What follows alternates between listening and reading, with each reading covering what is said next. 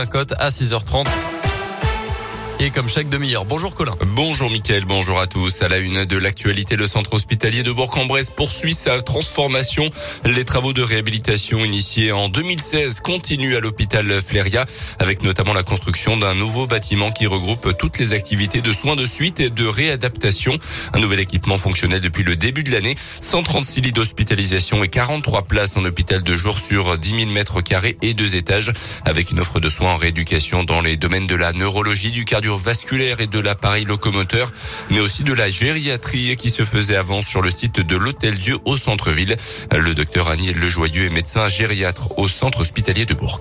On a vu une différence, en termes de locaux, ça c'est indéniable, en termes d'accueil aussi, parce que euh, c'est vrai que c'est plus rassurant aussi pour les patients de rester sur le, site de l'hôpital et de pouvoir bénéficier de toute l'infrastructure qui existe et de, tout ce parcours.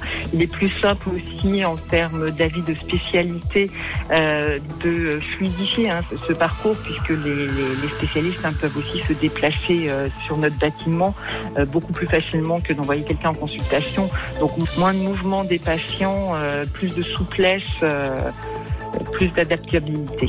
Le point fort de ce bâtiment, un plateau de rééducation de 1300 mètres carrés avec salle de kiné, d'ergothérapie, balnéo, salle de renforcement musculaire, laboratoire de marche, cuisine thérapeutique ou encore un espace de réalité virtuelle.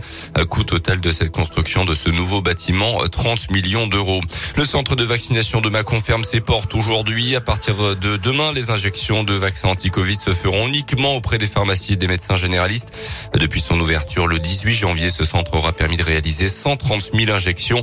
L'épidémie de Covid qui continue d'augmenter en France, plus de 217 000 nouveaux cas euh, recensés sur les dernières 24 heures.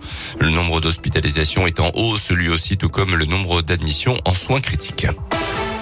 Dans le reste de l'actualité, des signaux positifs selon le président ukrainien après la nouvelle séance de négociation avec la Russie hier en Turquie.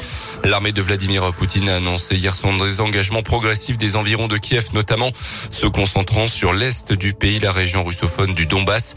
Les États-Unis invitent quand même à la prudence, parlant d'un repositionnement des soldats et non d'un retrait pur et simple. Au sud du pays, la situation est toujours bloquée à Mariupol, encerclée et presque entièrement détruite.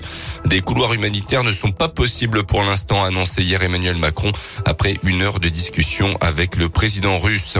L'ancien élu écologiste Jean-Vincent Place est mis en examen pour agression et harcèlement sexuel hier soir. Il était interrogé depuis le début de la semaine dans le cadre d'une enquête ouverte après la plainte d'une ancienne collaboratrice euh, de son parti Europe Écologie Les Verts.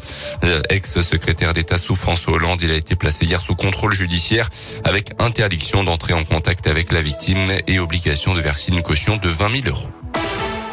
En basket, cette fois-ci, la GL Bourg ne pourra rien faire. Les Bressans ont été éliminés de l'Eurocoupe hier soir sans jouer avec la défaite d'Ulm à domicile contre les Turcs de Bursaspor.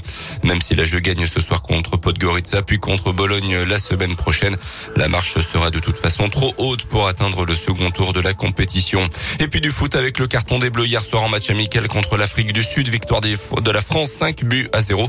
Doublé d'Mbappé, 48e but d'Olivier Giroud à 3 buts désormais du record de Thierry Henry et de buts signés Ben Et. On retrouvera les Bleus au mois de juin pour la Ligue des Nations.